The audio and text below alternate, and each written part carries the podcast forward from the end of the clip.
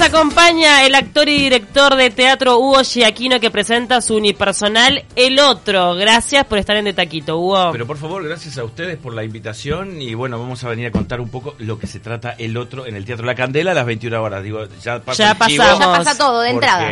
Para no olvidar. Bueno, es un unipersonal que está dirigido por un argentino, así que tuviste que cruzar el charco varias veces para poder este, ensayar esta obra. Sí, en realidad yo conozco a Becky Garelo a raíz de Gabriel Guerrero, que es el autor de la obra, que es uruguayo, es el mismo autor de Sobrevivir a los Andes. Ah. Y Becky Garelo es amigo de, Gabriel y me propone trabajar en una película con él el año que viene, si Dios quiere. Y este, mientras tanto, dijo, te acerco este texto a ver qué te parece, ya que estás buscando unipersonales. Y empezamos una relación con leer el texto, ver qué pasa, me gustó y enganchamos a, ensayar lentamente. ¿Qué te copó el texto? Bueno, el texto es eh, una relación, es una, historia de amor. Este, eso me gustó ya de pique porque eh, no estamos acostumbrados a, ver historias de amor en, el teatro, ¿verdad? Eh, pero es una historia de amor tóxica, eso me gustó más. Porque Julián, mi personaje, está enamorado de Elena Julián eh, es, tiene la enfermedad del alcohol, o sea, es alcohólico, y Elena es drogadicta. Eh, Julián es periodista y conoce a Elena eh, cubriendo una nota donde ella acaba de tener un episodio de violencia doméstica con su este, amante, amor, ex, como quieras. Y se enamora perdidamente de Elena, se la lleva para la casa después de, esa, de cubrir esa nota y allí comienzan una relación donde él empieza a tomar alcohol para bajarle la droga a Elena, digamos. Mm. Eh, y eh, una vez que él logra eso, que Elena eh, queda recuperada, digamos, lo abandona. Este, es una historia de amor, pero donde eh, sí. Julián se queda con la adicción. Julián se queda con la adicción. Y abandonado. Y sí, no te cuento el final porque si no, este, pero hay una vuelta de tuerca muy interesante. Este, donde nuevamente ellos se encuentran eh, en otro estado, digamos, y allí vemos este, a ver qué pasa con esta historia, ¿no? Hugo, esta, esta historia plantea al amor como una suerte de antídoto contra las adicciones o, ya como al revés, ¿no? Como el amor haciéndose tóxico por esto. Mira, yo creo que lo plantea como, eh, como una forma de ver el amor en lugares donde no son comunes para la gente, ¿verdad? Mm. Donde, este... Fuera del cliché. Fuera claro, fuera de lo normal, digamos, entre comillas, ¿verdad? Este, eh, de esa forma está planteada la obra este, una forma diferente de ver el amor.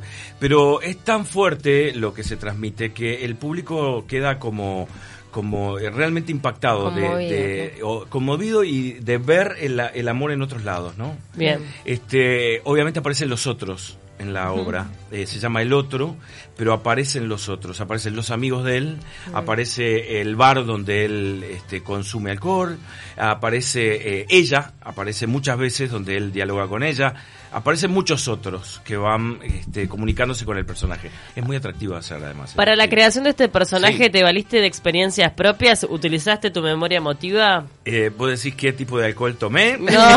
No, sé, o alguna relación tóxica en la que... que, ah. que nosotros los actores somos medios como mal de la cabeza, digamos, ¿no? O sea, siempre recurrimos a lugares extraños o a cosas. Sí, yo creo que sí, que uno... este no tiene por qué pasar por, por, por lo que por el vicio para, para este para encarar este personaje pero sí, obviamente, he pasado en mi vida, porque tengo unos 25 jóvenes años, te puedes imaginar.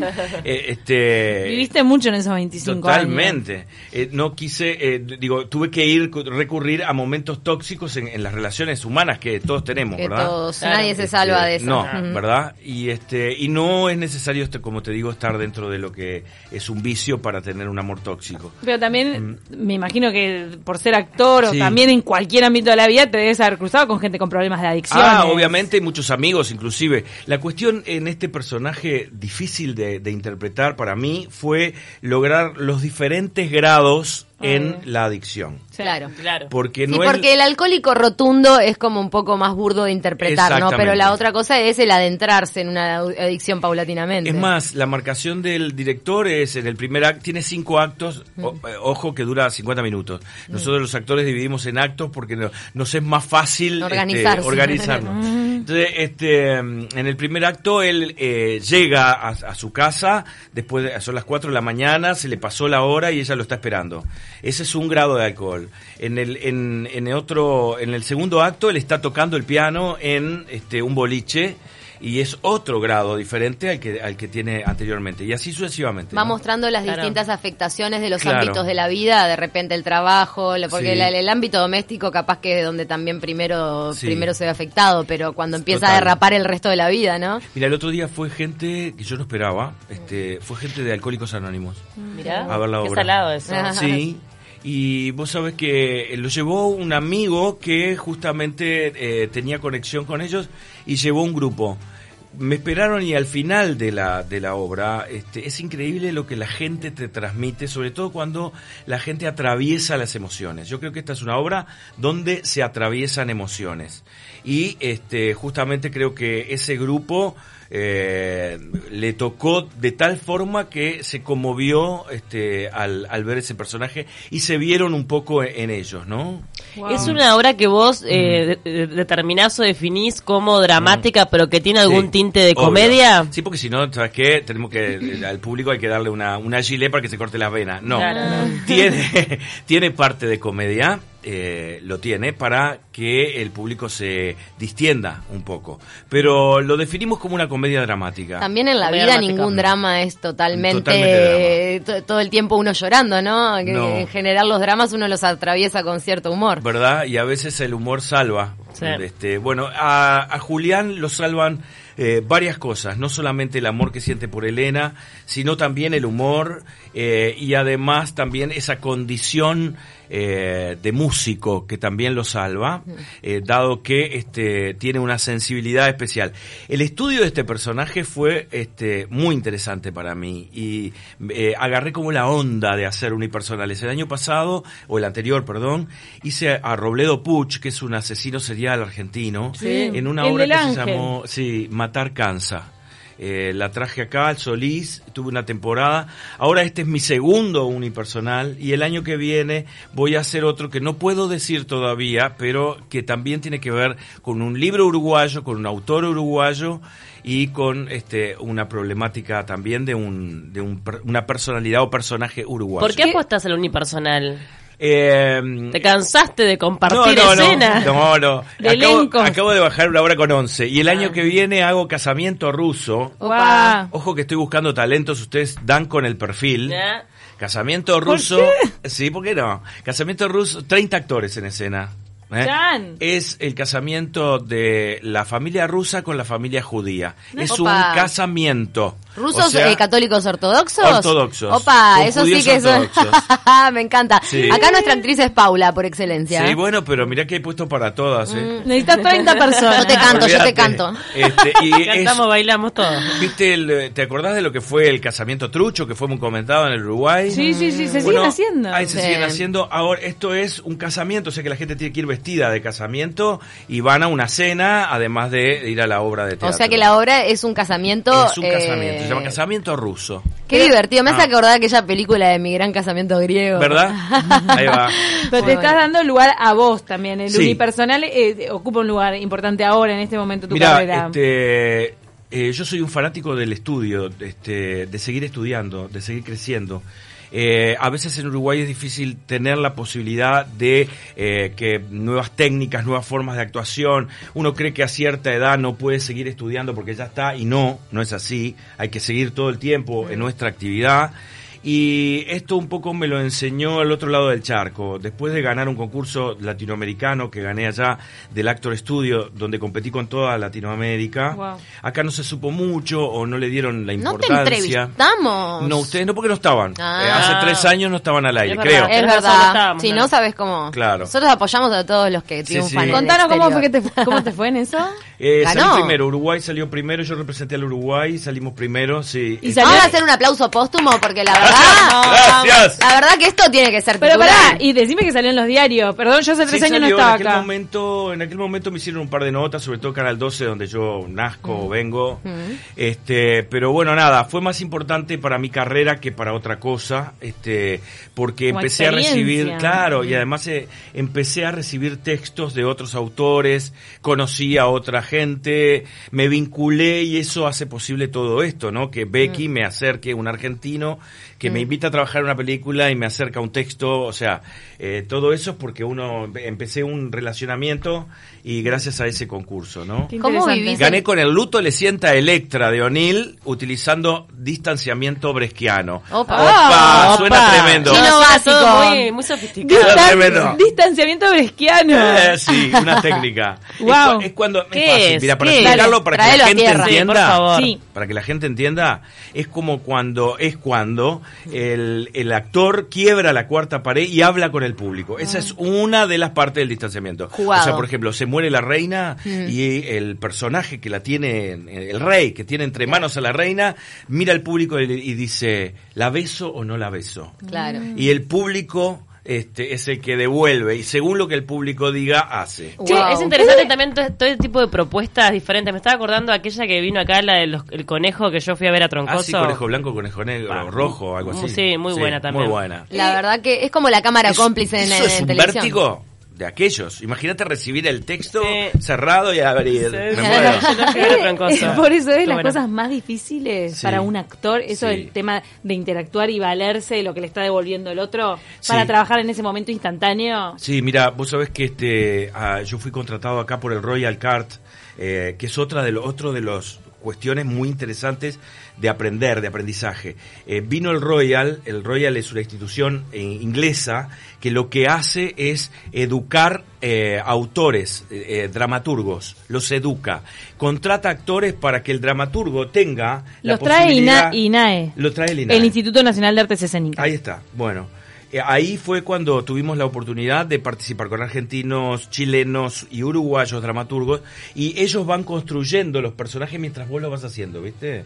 Eh, y bueno, eso fue realmente vertiginoso porque vos decís, eh, me están dando un texto ahora, yo lo tengo que interpretar ahora, me están dirigiendo en este momento y para mañana me lo cambiaron, porque no es así como lo hice o como lo quiso, o además tenés que tener la responsabilidad de hacerlo para que el autor vea representado su personaje. bracket. O sea, Impresionante. precioso todo Todos los, los sentidos al, al full. 100%. Y en Sí. el caso de un unipersonal, que Sí. Mm. toda la obra recae sobre tu espalda, ¿cómo se maneja eso energéticamente? Es un, un derroche de, de energía por tu parte impo- imponente. Mirá, este, técnicamente el día del estreno yo no sabía si correr, este, tomarme el barco e irme, o este, o a- a meterme bajo la cama, ¿viste? emborracharte O- de verdad. o de verdad. Claro, estás difónico y no sé, ¿qué Te hago? morís. Te morís. Este, sí, eh, la cuestión es que, nada, es una experiencia brutal estar así solo en el escenario. La única cosa positiva que tiene es que si te equivocas en la letra, lo arreglás. No, nadie depende de tu pie. no, Ahí está. pero este, es una experiencia. El día del estreno estaba eh, con mucho nervio que después se fueron, viste, cuando vas eh, transitando la obra se, se van como yendo. Mm. Y ya la segunda función estuve más distendido, tuve solamente dos funciones, el 9 esto. Estoy solamente octubre, lo que queda de octubre Son y los noviembre. Los viernes de octubre y noviembre a las 21 horas en el Teatro de la Candela. Elegí venir ahora en un momento político porque dije, este es el momento. Oh, ahora. Te para vos, ¿qué rol tiene el teatro hoy en día en uh. medio de esta elección interminable? Mm. Bueno, ¿qué rol decís como, como... Para la gente. Para la gente. Y bueno, yo creo que la gente eh, hoy está pensando, obviamente está este, centrada en, en el tema político que estamos viviendo. Pero no puedes estar Eh, centrado las 24 horas. Pero...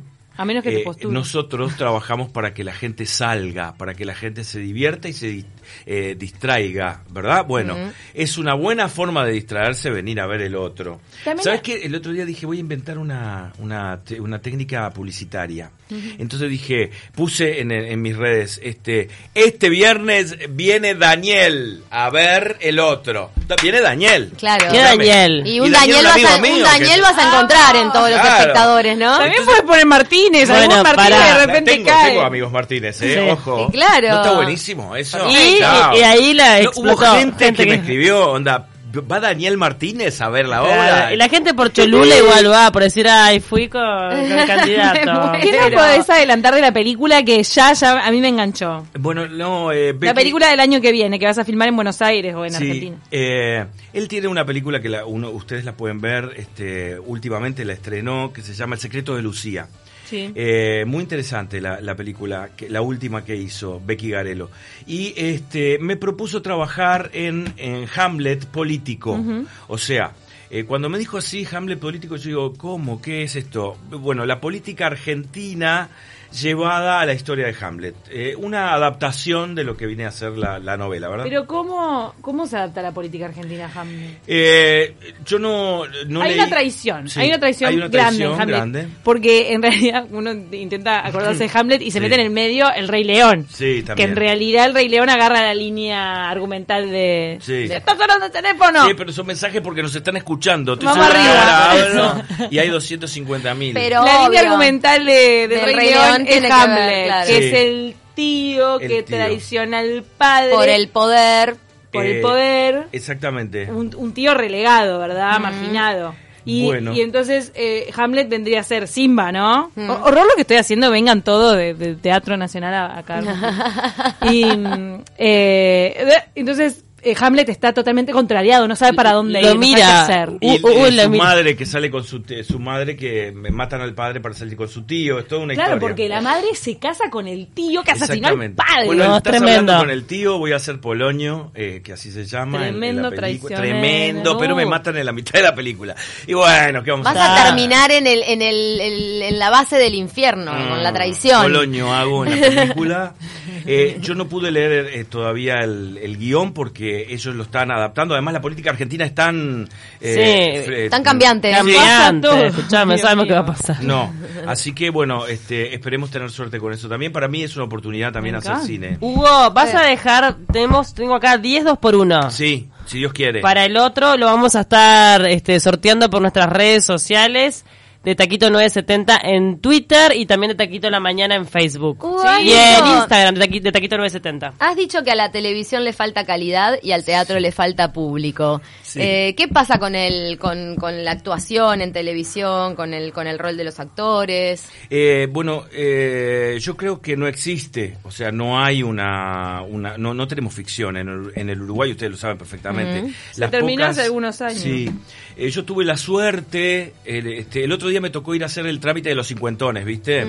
Eh, para decidirme entre la FAP y, Y el BPS. y el BPS. Y me di cuenta que eh, ahí mismo que tenía 38 años de aporte de Canal 12, 38. Wow. Entonces vos decís, pa, pero yo tuve tanto tiempo, ¿cómo no me di cuenta? Claro, entré a los 17 años al canal y bueno, y ahí siguió para adelante este, toda una carrera. Yo entré en Telecataplum y entré cuando Telecataplum cumplió 25 años. Pa. O sea que imagínate que cuando eh, después se convirtió en Plop a los 5 Cierto. años.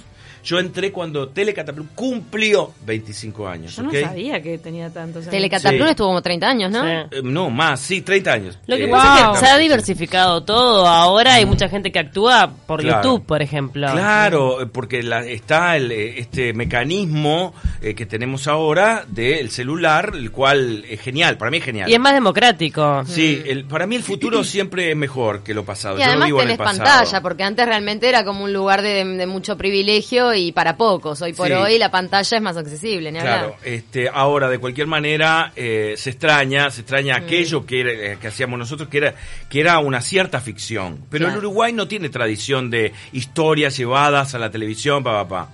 Eh, por eso mismo es que vamos a trabajar con, este, con una productora para poder hacer una cosa interesantísima que son micro eh, webs para la web, micro eh, episodios web. Como el formato de las novelas web, claro. Bueno. Exactamente, eso es lo que vamos a hacer. Me Pero encanta. con humor. Para- con humor, sí, sí. Este, y ahí estamos un poco en eso, este, viendo cómo este, llevar algunos microtextos de 15 minutos, de, de 10 Sí, minutos. porque la extensión en la web es, Es difícil, ¿no? Hay que, hay que reducir la capacidad de síntesis puesta a prueba. Claro, entonces bueno, nada, eso este como para empezar a ver qué pasa. Pero en televisión ustedes saben perfectamente que eh, las- los canales de, televisión lo que hacen es comprar, compran este eh, formatos y los ponen. Ah, no- No sé, el otro día estaba mirando a la noche, se me dio por poner y estaba una telenovela chilena.